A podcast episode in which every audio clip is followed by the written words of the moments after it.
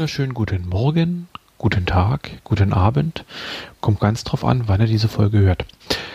Willkommen bei einer neuen Folge des Geogedöns. Ich möchte mich heute mit dem Thema Geohashing beschäftigen. Im Unterschied zum Geodashing oder Geocaching, die es gibt und die ihr kennen solltet.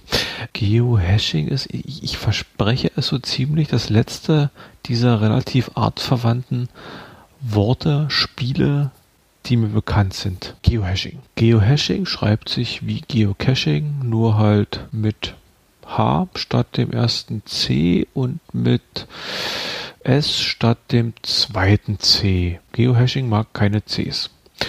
Gut, worum geht's?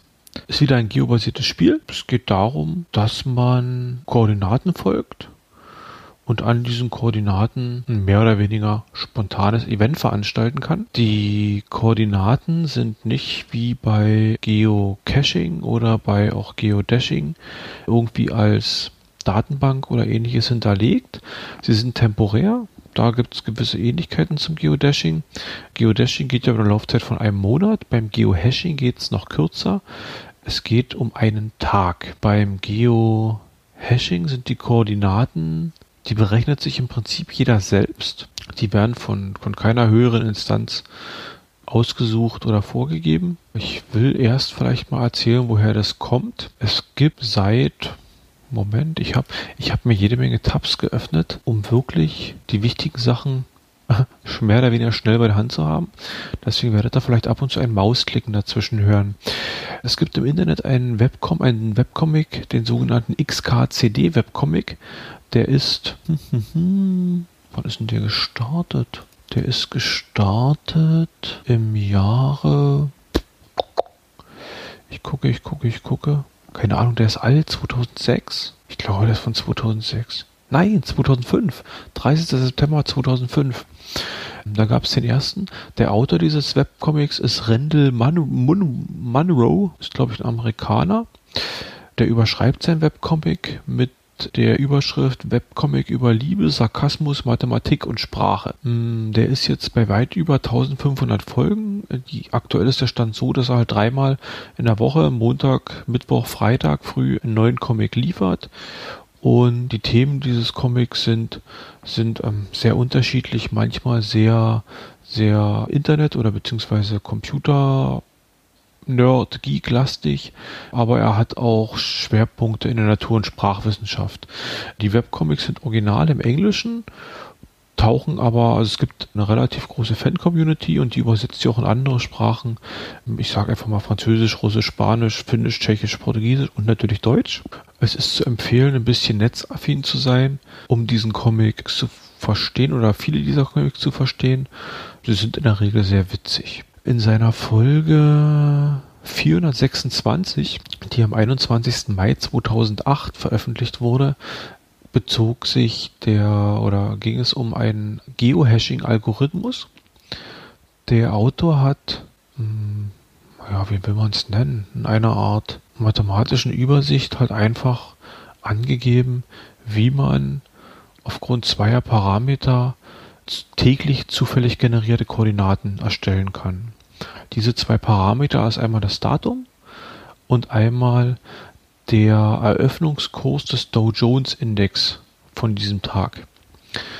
Da die Daten und der Dow Jones Index an jedem Tag unterschiedlich sind, also sich ändern, kommen natürlich auch verschiedene Koordinaten zustande für jeden Tag, damit das Ganze lokal gespielt werden kann kommt eine Komponente ins Ziel, dass man die, dass man seine Startlocation, also seine, seine Heimatkoordinaten wissen muss. Dabei ist die, die, der Ganzzahl, Ganzzahl, der ganzzahlige Teil der, des Längen- und des Breitengrades interessant. Das wäre hier für den Cottbusser Raum die Länge 51 und die Breite 14 und ändert sich halt dementsprechend im Dresdner Raum müsste es dann auch die Länge 51 sein und die Breite 13, würde ich jetzt mal so vermuten. Ich werde mal kurz was dazu erzählen, wie sich dieser Geohash, wie sich diese, diese Koordinaten errechnen. Dann gibt es eine Vereinfachung, also es gibt ein bisschen ja, Software dazu, wo man das, wo man im Prinzip auf den Tag genau, man stellt nur das Datum ein und kriegt dann ausgegeben, also man stellt das Datum ein und gibt ein, wo man herkommt und kriegt auf den Tag genau angegeben, wo man hin muss. An dieser Stelle kam jetzt in der Originalaufnahme ein Punkt, in dem ich auf der einen Seite erstmal den komplizierteren Weg der Berechnung der aktuellen Tageskoordinate beschrieben habe und im Anschluss dann den einfacheren Weg. Im Nachhinein hören habe ich dann für mich festgestellt, dass diese knapp viereinhalb oder fünf Minuten vielleicht nicht für jeden interessant sind. Deswegen habe ich mich dazu entschlossen, ein wenig zu schnippeln. Ich habe jetzt diesen kleinen Ansagetext reingenommen. Im Hintergrund lasse ich den Originaltext laufen. Äh, allerdings ganz, ganz leise, so als kleiner Experiment mehr oder weniger übersichtliche Seite. Wer möchte, kann ganz am Ende des Outros äh, werde ich dann nochmal den Original, die Original 5 Minuten ranhängen. Wer, wenn es nicht interessiert, der macht halt einfach dann aus. Und wen es interessiert, der hört nach dem Outro weiter und kann dann die geballte Information aufnehmen. Na dann, der wesentlich einfachere Weg ist eine Weblösung, die irgendjemand programmiert hat, die Seite dazu packe ich auch in die Show Notes. Da sehe ich eine Google Maps Karte, kann mich auf der halt bewegen, normal wie immer. Wähle halt Cottbus aus und mache einfach mal auf Cottbus oder irgendwo in der Gegend einen Doppelklick hin. Dann wird mir sofort das Quadrat angezeigt, in dem wir uns, in dem wir uns befinden, also diese 51 äh, Grad Nord und die 14 Grad Ost. Und unten steht halt das Datum und ich kann mir konkret anzeigen lassen, wo der Treffpunkt wäre. Das wäre für den heutigen, heutigen Tag, wie weit ist das hier von ungefähr, kann ich mir das anzeigen lassen? Also von Cottbus ungefähr, ich sag mal 50 Kilometer nach Osten hinter Brody, das wäre dann schon im polnischen Raum. Geohashing kennt halt keine Landesgrenzen. Der Dow Jones Index wird anhand des Startes äh, der Börse in New York berechnet. Und zwar ist der um 9.30 Uhr Zeit da vor Ort, beziehungsweise 15.30 Uhr mitteleuropäische Zeit. Am Freitag kann man, also der Kurs, der am Freitag äh, gilt, wird auch, gilt auch für Samstag, für Sonntag und für Montag weil ja erst Montag um 15.30 Uhr mitteleuropäischer Zeit dann wieder was Neues möglich ist. Die Koordinaten sind für diese vier Tage oder für diese dreieinhalb Tage allerdings nicht die gleichen, weil sich ja das Datum immer ändert. Für das Ganze gibt es natürlich auch Apps. Ich persönlich kam mit dem Geohash Droid am besten klar. Das ist eine App, die gibt es im Google Play Store, die kostet nichts. Ist glaube ich auch nicht so groß. Mm, App installieren, dann schaltet die, glaube ich, automatisch im Hintergrund auf Google-Karten greift zu und nimmt das aktuelle Datum. Wenn man den, äh, wenn man das Handy GPS angeschaltet hat, nimmt da gleich die Koordinaten, zeigt einem dieses, dieses große Quadrat an und äh, lokalisiert darin den aktuellen Geohash des Tages, also den Geohash-Punkt des Tages, zeigt an, wo man selber steht und gibt eine Distanz aus, also von wo bis wohin man noch gehen muss. Den Link dazu setze ich euch in die Show Notes. Für iPhone-Nutzer kann ich so erstmal keine App empfehlen. Ich habe mich mal im iTunes im App Store umgeguckt und habe dort eine App gefunden, die heißt GeoHash Plus. Da ich kein iPhone besitze, kann ich die nicht ausprobieren. Laut den Screenshots sieht sie grafisch ansprechend aus und scheint genau dasselbe zu können wie der GeoHash Droid. Sie ist, glaube ich, auch umsonst zum Runterladen. Die müsstet ihr dann selber ausprobieren. Jetzt gehen wir mal davon aus, äh, du hast Interesse an Geohashing, hast äh, dich jetzt belesen, hast das mit entweder per Hand oder durch die coole, durch diese coole äh, Map-Seite berechnet, wo du hin musst, beziehungsweise du kennst die Location, wo du hin musst und bist jetzt der Meinung, du möchtest jetzt dahin. Dann kommen wir so fast in den Bereich des Geodashings rein, weil jetzt geht es wirklich darum, besuch, such die Koordinaten auf und starte im Prinzip deine kleine persönliche Expedition dahin, berichte darüber, mach Fotos, ja, also erlebe etwas und man spricht im, im Netz, wenn es halt um dieses, also man spricht von diesem, bei diesem Geohashing immer von sogenannten Expeditionen, die man halt unternimmt, um zu dem Punkt zu kommen. Es gibt eine recht schön gepflegte Wiki. Den Link setze ich auch im Beitrag rein, also in die Shownotes rein. Und da kann man sich, äh, da gibt es eine Übersichtsseite sogar über, über, naja, aktiv ist ein bisschen übertrieben, aber es gibt eine Kategorie aktive Bereiche, sage ich, jetzt, sag ich jetzt mal. Und einer dieser aktiven Bereiche ist, man glaubt es kaum, Cottbus. Wenn ich da reingucke, sehe ich, dass der erste Geohash am 27.09.2008 aufgesucht wurde. Das heißt, am 21. Mai 2008 ist es gestartet, also knapp vier Monate nachdem es quasi offiziell losging, gab es schon den ersten, die erste Geohash-Expedition hier in der Gegend. Die führte damals nahe einer militärischen Zone, lese ich hier nur gerade. Mm, und es gibt ein ganzes Paar. Also wir haben für 2008 eine, für 2009 drei, dann für 2012 sechs und für 2014 auch nochmal sechs. Herausragend ist, wir haben hier eins, zwei, drei, vier, fünf, sechs, sieben. Ja, also im Prinzip sieben Leute, die das in dem, in dem Zeitraum gemacht haben. Ich bin positiv überrascht über die Berichte der Expedition. Also wenn ich mir gleich die erste angucke, die wurde von einem, vom sogenannten, wer hat die gemacht? Relet heißt er, glaube ich nicht. Genau, also Relet heißt der User, der das macht, gemacht, der sie gemacht hat. Der Text ist komplett auf Englisch. Es ist ein großer Text. Es gibt einen Tracklog, also es gibt eine Beschreibung äh, über seine über seine Tour. Er hat etliche Bilder angefügt über die Berechnung des Ganzen, über sein Auto, die Bilder, die er vor Ort gemacht hat. Irgendwas mit einer, mit einem Glas Kirschen. Ich habe keine Ahnung. Der Hashpunkt war damals wohl mitten im Wald. Ja, in irgendeiner militärischen Zone ist er wohl rumgehüpft. Wenn man jetzt in die, in die nähere Vergangenheit guckt, fällt einem auf, was wahrscheinlich auch beim Geocaching so gerade so ein bisschen beliebt ist, dass man wirklich, dass die Qualität der Loks, naja, ein wenig abnimmt oder einfach auch die, die, die Quantität der Loks einfach abnimmt.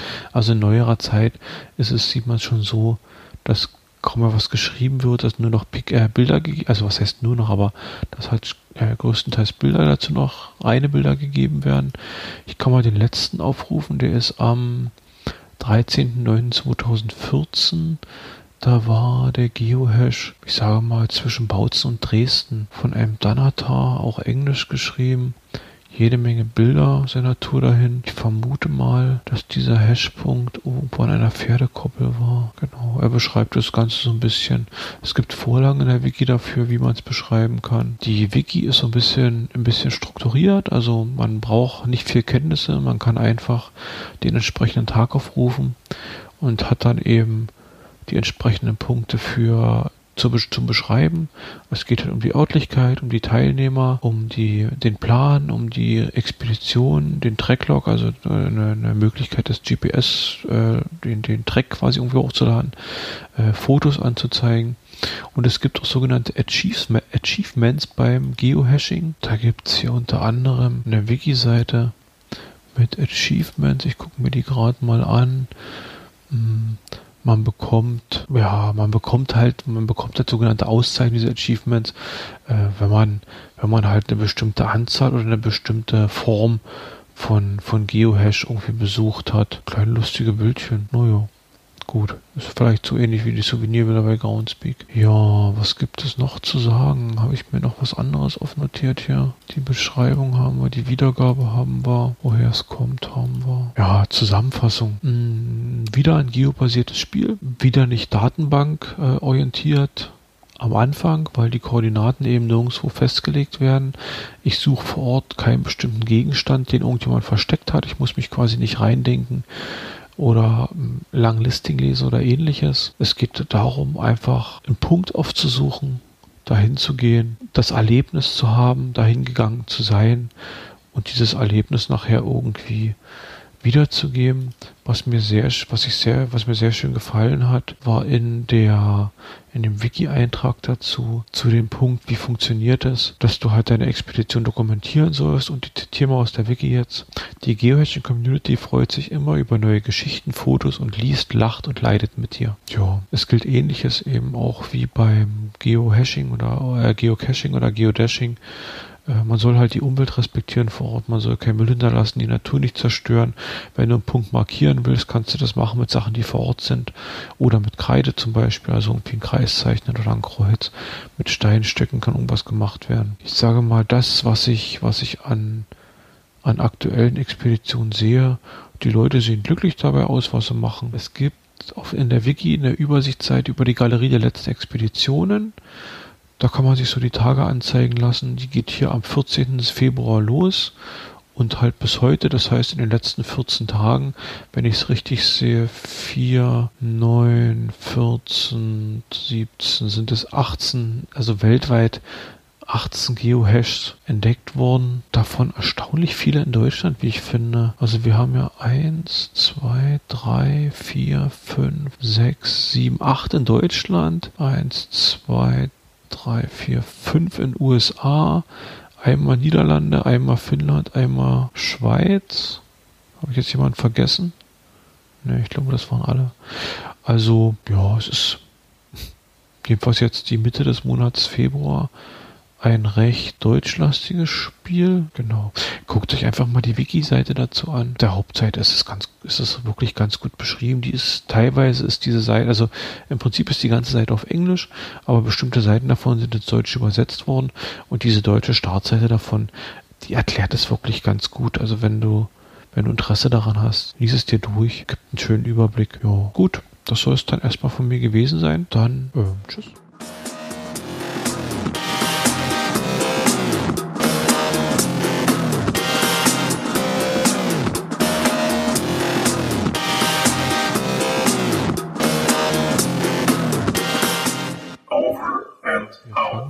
Dem, mit dem Berechnen des Algorithmus an. Ich nehme das aktuelle Datum im englischen Format. Das wäre, heute ist der 28. Februar 2016. Das wäre dann quasi 2016-02-28. Und ich nehme das, den aktuellen Dow Jones Index bei der Eröffnung. Den habe ich im Vorfeld noch nicht recherchiert, aber ich kann vielleicht gleich mal darauf kommen, wie ich den rauskriege. Ich kann. Moment, Moment, Moment, wo war es denn? Hier ist es. Ich kann mir das per Hand raussuchen. Es gibt im Netz jede Menge übersichtlich oder mehr oder weniger übersichtliche Seiten, wo man das, wo man das ablesen kann. Es gibt allerdings auch eine recht bequeme Möglichkeit, eine Internetadresse, die heißt äh, www.geo.crox mit x.net, also geo.crox.net. Diese Adresse erweitert man um ein DJIA für das Dow Jones Industrial Average, also wie der Dow Jones Index quasi ausgesprochen heißt, und ergänzt es um das Jahr, den Monat und den Tag und erhält dann den aktuellen Dow Jones Index. Wie das konkret, also ich, ich verlinke die Seite nochmal dahin, das findet dann in den Show Notes. Damit bekomme ich dann den, den aktuellen Dow Jones Index raus ich mache jetzt einfach mal folgendes. Ich gebe einfach mal bup, bup. für heute haben wir als Jahr die 16, als Monat die 2 und als Tag die 28 und dann kriege ich eine Fehlermeldung. Habe ich bestimmt was, muss ich bestimmt eine 2016 eingeben. Genau. Also für heute lautet die Adresse www.geo.crox.net slash djia slash 2016 slash 02 slash 28 das Datum hinten rangehangen und der Dow Jones Index heute wäre 16.712,70. Das behalte ich mir gleich mal im Kopf. Dann kann ich nämlich, brauche ich, ach nicht, mache ich das nicht live, das ist mir zu kompliziert. Aus diesen, wenn ich diese, wenn ich das hintereinander schreibe, also das, das aktuelle Datum, das wäre für heute die 2016 minus 02 minus 28 und dann noch ein Minus anfüge und den aktuellen Dow Jones Index anhänge. Das wäre für heute diese 16712.70. Hm, kann ich daraus einen MD5-Hash generieren. Was ein MD5-Hash ist, sage ich jetzt an dieser Stelle nicht. Das könnt ihr bitte selber recherchieren, beziehungsweise ich setze einfach mal auch einen Link rein damit in die Shownotes.